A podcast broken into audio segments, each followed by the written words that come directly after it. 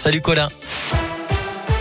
Salut Cyril, salut à tous et à la une de l'actualité. Aujourd'hui, il avait frappé en plein jour le maire de Grigny dans la métropole lyonnaise. La semaine dernière, un habitant de cette commune de l'ouest lyonnais comparé cet après-midi pour l'agression du maire Xavier Odo.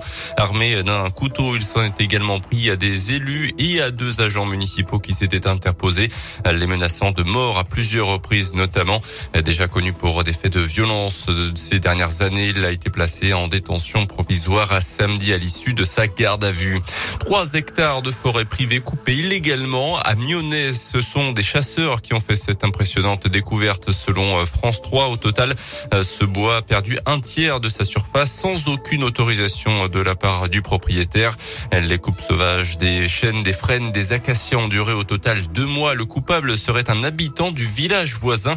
Il aurait commandé la coupe à une entreprise venue de Pologne en se faisant passer pour le propriétaire des lieux. Euh, le bois n'a pas eu le temps d'être expédié Quatre camions ont pu être stoppés selon les premiers éléments. Le montant du butin s'élèverait à près de 80 000 euros. Des plaintes ont été déposées et une enquête de gendarmerie a été ouverte.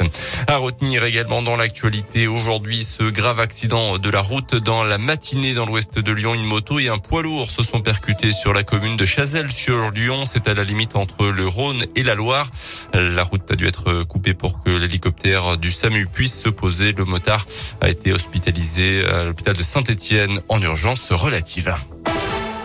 Dans le reste de l'actualité également, première entrée scolaire sans masque à l'extérieur ce matin euh, pour les élèves de la zone B de retour de vacances. Donc ça sera dans une semaine pour notre zone.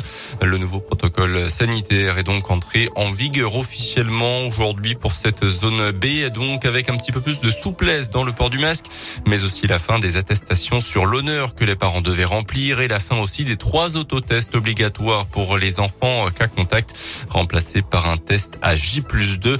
Au niveau national, l'embellie se confirme en France, mais les restrictions sanitaires seront quand même levées à partir de mi-mars et pas avant, a précisé hier le ministre de la Santé Olivier Là, l'étranger, la crise en Ukraine, Air France annonce aujourd'hui suspendre ses vols entre Paris et Kiev à partir de demain et ce jusqu'à nouvel ordre. Dans le même temps, la Russie affirme qu'un poste frontière russe a été détruit par un obus ukrainien ce matin, ce que démentent les autorités ukrainiennes.